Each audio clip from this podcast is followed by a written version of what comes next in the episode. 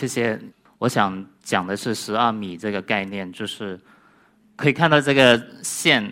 其实我们如果把 M 看成一个呃月份的那个 month 的话，就十二个月。呃，很多杂志是按月出版的，就是一年会有十二期。然后我在这个过程中，我在想，呃，十二米如果正常人走大概十五秒就可以走完，但是我的十二米结果走了大概十五年。我首先想说，我是一个呃杂志人，但在中国这个行业里面，就是如果你填身份填一个职业的话，你没法填杂志人了。呃，然后在中国传统的七十二行也没有杂志人这个领域或者这个行业。杂志人是什么？在杂志人这个概念之前，我我想说的是，当我们在发现每个人去选择一个行业的时候，或者每个人选择一个职业的时候。有时候是发自内心，有时候是命运所驱使，有时候是国家推使。比如我是学新闻的，一直到一九九零年代的时候，我们学新闻的新闻学生都得接受这样的命运：就你要要不进入通讯社，要不你进入一个呃报纸或者电视台，你没法选择你的职业的路线。我一九九七年进入大学，然后二零零一年。毕业，在我这个过程之前，我发现我如果我不不按国家或者按这个正常的一个职业的路线去走的话，我就可能现在就是在报纸上可能写写那个呃豆腐块。我有同学就学，呃，我记得他在大学的时候是个非常有趣的人，非常不羁，然后。呃，踢球踢得特别帅，就基本是那个巴乔那个风格的。然后结果他最后他学完广告，做完就所就所谓在新闻系里面待了四年之后，最后我很可悲发现他到了一个报纸，一个都市报的一个报纸里面，每天写什么？写天气预报。可能有些大突发新闻，像台风的时候，他可能会有所表现，但更多的时候，他就是写天气预报。这不能说是悲哀或者一个什么，就是我觉得就是人生。我们每个人都在这十二个 M 或者十个月里面去选择，不断的去循循环，因为一年十二个月，我们都按这个节奏来走。我在想有没有可能会有更多的一些出路或者更有趣的人生的活法呢？在新浪微博还在红的时候，我做了一个这样的事情，就是呃，我做一个。杂志发现史的一个微博，这个有人有些人可能喜欢杂志的会关注。我在这个过程中，我会写一个，就是我会随时发表新发现的杂志和关于这个产业的新想法。然后我直到今天还在坚持做，然后一共发了一万三千多个推，然后现在的粉丝量基本我大概写呃呃呃很多的量，我才能换到一个粉丝。因为这可能是专业的原因或者什么，我在做了些什么，就是呃，我发了很多很多封面，有人会看到会有一些共鸣。呃，举例来说，这个人大家可能有些呃已经忘记了，就赖昌星，他出了很大很大的那个呃，就是我觉得现在其实我们在看经济的一个转型的话，呃，赖的一个出逃或者他的一个变化，跟中国的这些产业的变化是很大的。然后当时我发出这个时候也获得很大的关注，然后这个也是大家所大家都公知的安上素姬，他在时代上的呃呃早些年的一个呃专门为时代杂志拍摄的一个封面，然后我配上一句他的名言之后，他的转发量呃超过了三千到五千之间，然后这个是在日本在遭受那个呃就是海啸之后，它那个呃一个经济的一个状况，这个杂志叫《经济学人》，它每一期都会，呃，你说他大胆了，又是，或者你说他那个呃敢于去颠覆我们的一些想象，或者他很爱，经常就很爱用那个人家的国旗做事情，这个就是用了日本国旗，然后下面扛住的都是那个呃救援人员或者可呃一些。消防消防队员等等。这个可能挑战蛮大的，但是不要忘以为它是一个情色或者什么一个杂志，它是一个文学杂志，但它这个就是关于性的写作。然后这个是呃近些年大家可能会关注度很高，就是《彭博商业周刊》现在出了中文版，这个是它关于那个。二月十四号的时候，他关于那个情侣经济的一个问题，或者性与情侣之间的关系的问题的一个报道，然后设计师做了一个这样疯狂的封面，然后他还有另外的封面，就是玩字体的艺术，字体的解放，把传统我们所规范的看头都会变成画面的一部分，然后有一些会很经典的杂志封面，像《Vogue》这样的，《Vogue》其实我们现在看《Vogue》的时候，其实它的黄金时代基本已经过去了，它。在六零年代或者七零年代，他都会有非常杰出的一个艺术作品。但他更早的时候，他能三零年代或者被 c o n t e n i z e 收收进来之前 w o 已经是非常牛的一个呃艺术品。包括达利都是为 w o 去做创作的。然后有些杂志他会敢于挑战或者挑衅或者对战现在我们传统的一些经验，因为我们所知道主主流主流媒体或者一些电视媒体。或者一些呃保守主义的一些刊物或者报纸，都很少能出现像《纽约客》这样的一个封面。它远在那个呃同性恋婚姻合法之前，它出了这样的一个封面。然后有些杂志它会调呃带我们进入新的一个社会或者新的一个时代机缘。这是 S 块在我们现在大家都习惯去拍二维码的时候，大概在四年前，它已经推出一个。里面用呃 VR 呃那个 VR 技术来呈现的一个呃，就是你扫这个里面的那个条码，你可以看到眼前会出现一个虚拟的一个世界。我现在看到这个封面的时候，我还愣了一下，这个人是谁？就是前些年我们都在关注卡呃利比亚问题或者卡扎菲的问题，但现在我们就看他这个本人的形象，就跟这个封面一样，像沙子一样飞去散掉。我会快速再过，就是呃，因为在座可能不是那么多人是关注杂志，或者呃，可能一年买不了一本杂志，或者从来没没没接触过这个呃领域的人，我想推荐的杂志分别有这些。然后这本是我觉得它很有趣的概念，这个封面是三本药师请了保罗·罗维斯拍照的一个呃封面，然后。三本药师他不是做杂志的，但他从来只做过一本杂志，就是这本。他这本杂志一开始他的野心很大，希望从 A、B、C、D 一直做到 A 都都到是这样。做完之后，所有这个封面就会成为一个列阵。但结果他呃以后的话，他其实出了 A 之后就停了，就是他希望就做成这呃 magazine created by who。就是每个人都为这个杂志做一本封面或者做一期，然后这个可能有些人穿牛仔裤会知道 Onet，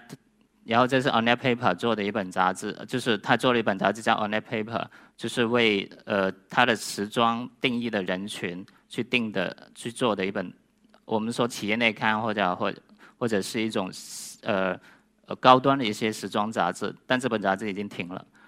然后这个可能大家会喜欢建筑、喜欢城市设计、喜欢呃日本的家装的话，会喜欢这本《Blue Dust Casa》。然后这是瑞士的一本杂志，它一九四二年已经创办，然后每一期会讨论文化议题，比如这一期封面它是讨论人在夜晚的时候会想些什么。这个是我们前阵子微微信上会说的一本杂志，所谓全世界最神秘的一本杂志，就呃。Profile，他做的是什么？就是神秘的学的一些用 Fine Art 的艺术来拍摄神秘，所以他一本他就是用全开本来印刷，一本大概是，呃，我们看到在中国卖要一千块。然后 Gentlewoman 杂志有时候它可以定义一种人群或者一种读者形态，就是比如。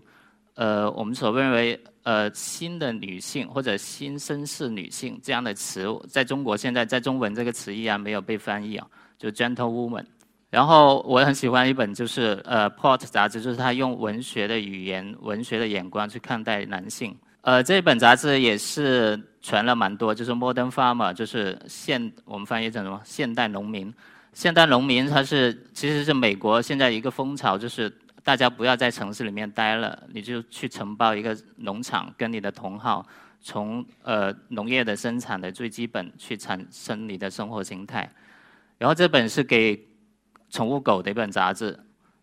它的名字叫 Four and Sons，就是四个腿的儿子。然后这个是我的本行，就是我做了十年的一本杂志叫《生活月刊》，在做这本杂志的创意总监。然后我会邀请一些我们的。艺术家朋友会参与到这个创作里面，比如这个是那个徐冰老师的一个作品，他用他的英文新中文新英文书法来写我们要的一个这一期的主题，这是我们创刊号的主题，就是 aspiration，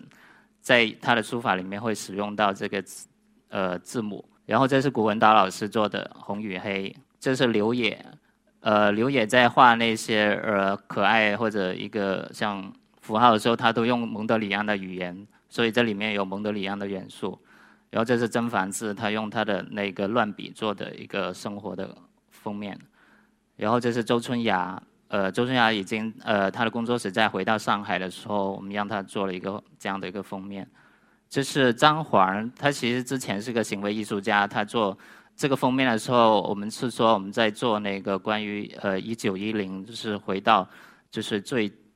说我们说五四运动的时候的一个状态的时候，我们在想那个年代时候，呃的人会是怎么样？他就选了两个人物给我们，一个是毛泽东，一个是蒋中正。最后我们只能在大陆出版的话，我们只能用毛泽东。然后这是汶川地震，在二零零八这个事件，我们请了徐斌老师做了这个，呃，他用“天佑中华”这样的词来来写在。我们的封面上，所以这个封面依依然是我们非常看重的一个财富。然后这是清华大学的一棵银杏树，我们请呃艺术家张丽老师到了那个校园里面去选一些画面，结果他只画了一棵树给我们，就代表了他对清华大学的一个呃他作为一个当代艺术家的理解。然后我们也会做一些很冲击力很大的封面，比如左边是一个基督徒。的拍照，他的教友右边是刘晓东，他他认为他如果要创作生活的话，他一定要跟人家不一样的时候，他就画了一个腿。然后这个可能年轻的朋友会喜欢，我们找呃奈良美智帮我们画的一个呃新一期封面，也是今年出版的。我在这里面一共待了十年，所以差不多做了一百二十期杂志。人家问我你你是做什么的时候，我就只能说我是做杂志的。然后他就会问。哦，你你做的是月刊还是双月刊？我说月刊，然后他会问，那你出版多少份？往往这个问题就到这里为止，因为很少人就会问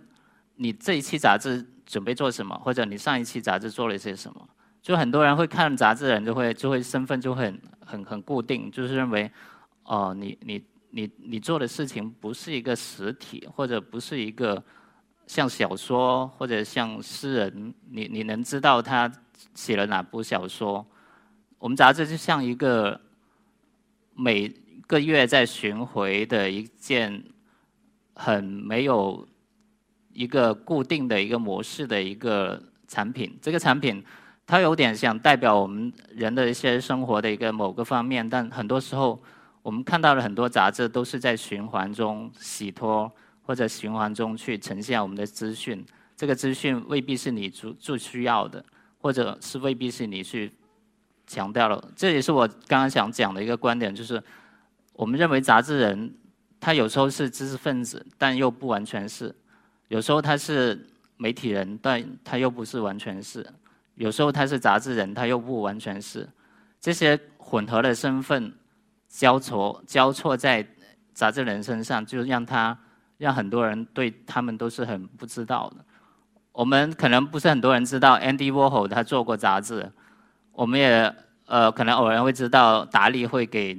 杂志去做了好多然后好多年的插画，在他没有成为一个成功的艺术家之前，这些人我们都是是否都可以把他归纳成杂志人呢？这是我呃每一天的一个工作的一个差不多。到我快要结束的时候，摄影师肖全突然就来从北京来到我的编辑部，然后要为我拍照。这个我所谓一个工作的一个状态，我认为就是做杂志的话，就像是你要用非常大的心力去凝聚，去用全身心的一个集中度去完成的一种文化产品。这个文化产品你可能只有一次机会，因为它不像写书，你可以有无数机会去修改、去调整，然后到你满意的时候再要推。但杂志它是一个固定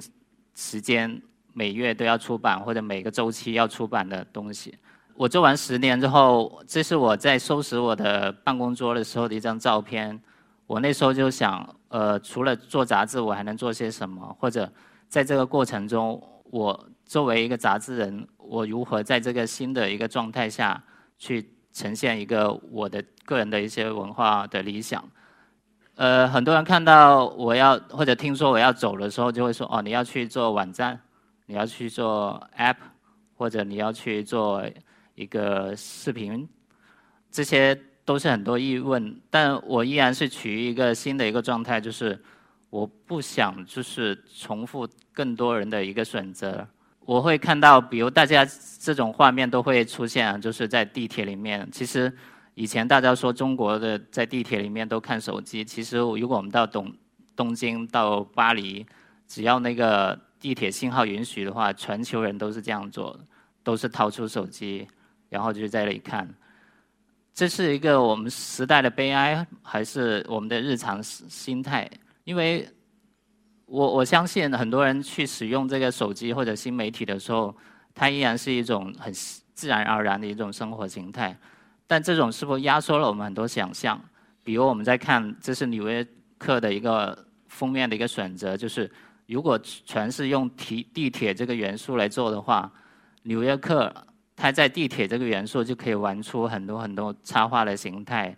这里面有一些也，比如地铁之间的擦身而过这种心里默默的这种状态的话，纽约客用一个封面，他把我们这个瞬间给定格下来，或者我们脑洞里面出现了无底洞的脑洞，也会在纽约客的封面上用非常小说语言或者剧情片的一个状态呈现出来。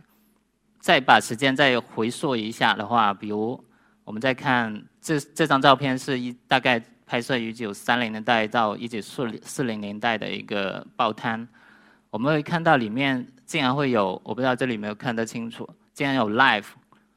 也有 time，但我们要想当时是战乱时期，大家你看到路上的人都不是那么有有有光彩的一个状态，但他们的报摊呢里面会有这样的文化阅读的产品。这个是马格南摄影师在一九四零年代拍摄的一张更清楚的一张照片。除了依然会右手边会有那个 Time 和 Life 之外，我们还可以看到很多当时的中国人办的刊物，比如有时政观察的像《观察》杂志、少女杂志，有旅行杂志，有电影、有音乐杂志，都会产生在这个小的报摊里面。我们在想，当时是一个什么样的一个状态啊？我们反思一下自己现在是怎么状态的话，我有时候我因为我喜欢看报摊，我有时候是会在书店里面待很久。这个是在我在里斯本的一个非常有名的一个书店，叫 La de Vega，它葡萄牙语翻译成来就是慢阅读。书店里面十几米高的一个书墙，然后在这半空中飘着一个这样的一个装置，呃，一个骑单车的少女。我们看到她的围巾会随风而飘，呃，艺术家是一个非常厉害的一个机械艺术家，他会，呃，他为这个单车少女加上了一个翅膀，所以我们在看到的时候，这个翅膀是每就是在飘动的。我那时候就在看，就看着看着就看呆了，我就想，我们这些文化旅人真正的落脚点会在落脚的地方会在哪里？我们会从哪里去找到我们自己的归属感或者我们的依归？我在想，又还有什么办法可以让我们可以脱离手机屏幕或者更多多屏屏幕的时代下的一个束缚，能让我们回到真正的属于我们自己的落脚点？我的落脚点是在这里。上海的朋友会知道有一条路叫衡山路，这个路是呃，如果在追溯历史的话，它是。法国殖民地呃或者法国租界的一部分，一条非常重要的一条路，他们把这条路呃起了个名叫贝当路。贝当是一个将军，在那个一战时期，因为他的一些过错，他又又被法国人自己也看不起。但是可见当时是一条非常呃重要的路，才会使用它的名字。这条路是从人民人们是从那个整个黄浦区或者卢以前的卢湾区，一直过到徐家汇的一个天文台或者教堂的一条必经的道路。两边的梧桐树非常高，就是应该是上海景观最好的一条路。然后周边的呃花园洋楼也是特别好。呃，我们选到这个地方的时候，它这个地方是一九三零年代的那些老房子，第一所谓最早开发的一波的那个花园别墅。呃，在这个地方，我们想就是如果有一个书店开在这里的话，会多好。我们在这个书店里面，就是我们会穿像穿越时空一样，会看到这个地方。这个地方以前是旁边就有一个小红楼，这个小红楼是百代唱片，当时。我在想，周璇可能在这里录过他的金旋金嗓子的一样的歌声。我们可以路过一九五零年代建设的一个电影院，叫衡山路电影院。这个电影院是当时上海市民为了迎接解放，他们觉得新中国需要一个呃属于新中国的电影院，所以所有人捐钱做了这么一个电影院。这个这个现在我们在看这个众筹嘛。就当时国家没有钱的时候，人市民们自己众筹，这就是当时的市民社会或者市民文化。他们就是对我们的新的国家会充满新的希望的时候，会选择的一件事情。然后这个旁边还住着像费穆，就是《小城之春》的导演。我们还有看到，呃。著名的男演员，呃，中国应该是中国的男演员里面的影帝，不是梁朝伟啊，是赵丹，他住过在这里，所以这里面其实文人墨客也好，或者城市生活是非常密集的一条度地段。我们要在这里做一个书店，书店的老板叫毛继红先生，大家可能知道方所，他在广州起家，然后在成都开出了一个非常美的一个书店，然后当我们来到上海的时候，他。其中一栋楼，他就指着跟我说，他要做一个杂志博物馆。我在说，他是一个，他最早是时装人，或者他是一个企业家，为什么要做杂志博物馆？呃，他的给我的回答就是，在他这个年代，杂志是为他打开整个世界的一个钥匙。他是一个时装设计师，最开始的时候，他没有办法通过电视或者通过网络去看到别的国家的同样。牛的设计师在做些什么？他看的就是杂志，在这里面他可以找到他的呃信息，或者他对应的人物，找到自己的坐标。我们在这里面可以做很多，像我们有时装，我们有设计产品，我们有美学产品，我们有可以放电影，可以做讲座。我们或者可以把事情干得更小一点，就是我刚刚说的十二米长的一个杂志墙。这是我们的书店的一个装修的画面。如果现在呃大家如果还有机会再重新看到这个书店的时候，我们发现现在已经完全是另外一个形态。在做一个书店是很难的，因为我们在想呃，因为商业部门他要求我们要做一个落柜的消息呃说明。所谓落柜就是那哪些地方会摆哪些东西。我其实当时也不懂，因为我还是一个做杂志的人，当时。我我会做的就是排位表，就把内容排到格子里面去。我慢慢发现，其实柜子或者书柜或者书墙，其实就像摆一个排位表一样，就是你可以无穷的想象，但你要落到实处的话，你要想人在这个书墙里面怎么走的时候，他的一些心理感应，或者他看到的眼睛，眼睛看到的东西跟他摸到的东西。他能接触到的东西的一些直接的关系，这是我们的书店在装修的时候的一个状态。我们在想，为什么我们要把整栋楼去做一个译文空间，或者叫书店也好，或者杂志博物馆？我们在想的一个状态就是，杂志，呃，如果在现代杂志大概一百多年的一个历史，很多杂志已经在我们呃出生之前，它已经呃已经不在了。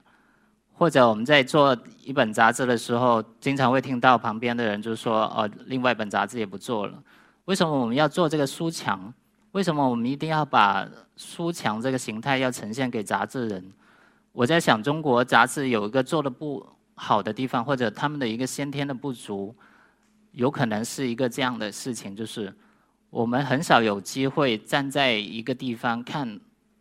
其他杂志在同个月或者同一个时期，它在出些什么。我们很少有机会能站在一起去讨论他们的杂志这一期做得好，或者哪一期他们做的不好。我们有什么办法去超越它？杂与质，就杂是那个多元混合，质是一种理想，混在一起。但在拉丁文里面，magazine 它的词源是来自于仓库，或者来自于一种所谓的抽屉。在这里面一打开，我们可以看到里面的各种东西，层次的东西。你的仓库或者你的抽屉里面收的东西越多，能越代表你对这个生活。你有多少的层次的理解？我们认为，如果杂志做不好，是其实很大的原因是我们的生活过不好，或者我们缺生活的一些层次，或者它的细密度不够。呃，我们常常说中国人是一种和的一个人。我们在雅集中可以看到这一点，就是我们的中国人，古代的中国人，如果我们在想象，在一千多年前的宋朝，我们看到，比如有个我们都知道一个大文豪苏东坡，他是一个什么人？他写词，他写诗，他写文章，他写歌赋，他是一个喝酒很好的人，他是个品酒师，他是一个会做园林的人。他会做房子，自己修房子，在惠州的时候他还做了房子。他会做园林或者做城市规划，我们看到了西湖。他到晚年老的时候，他去炼丹，他成为一个道士一样的一个炼丹术师。他制墨，他自己写书法用的墨是他自己研发的，虽然不好，但他去亲身去理，去想这个事情，亲身去做这个事情。我在想。如果当年如果有杂志这种形态的话，天纵奇才，他应该有大量的才华去抒发的话，杂志封面或者杂志的语言是他最好的一个表达。如果我们再放到以后来看，呃，王国维在《人间词话》里面有写，他他《人间词话》就是最重要的一个观点，就是他认为词是可以压倒唐诗。或者可以压倒以前的像《诗经》时代的这种早年的我们对诗歌的理解，但我们现在也可以想，如果再过一百年后再看杂志，如果我们这个代的人更努力的话，杂志是否也是可以成为我们对文化、对我们的这个时代的思想的凝聚的一个最好的一个表达，或者它能凝聚下来的东西？我认为。我们杂志的黄金时代远远还没到来，谢谢。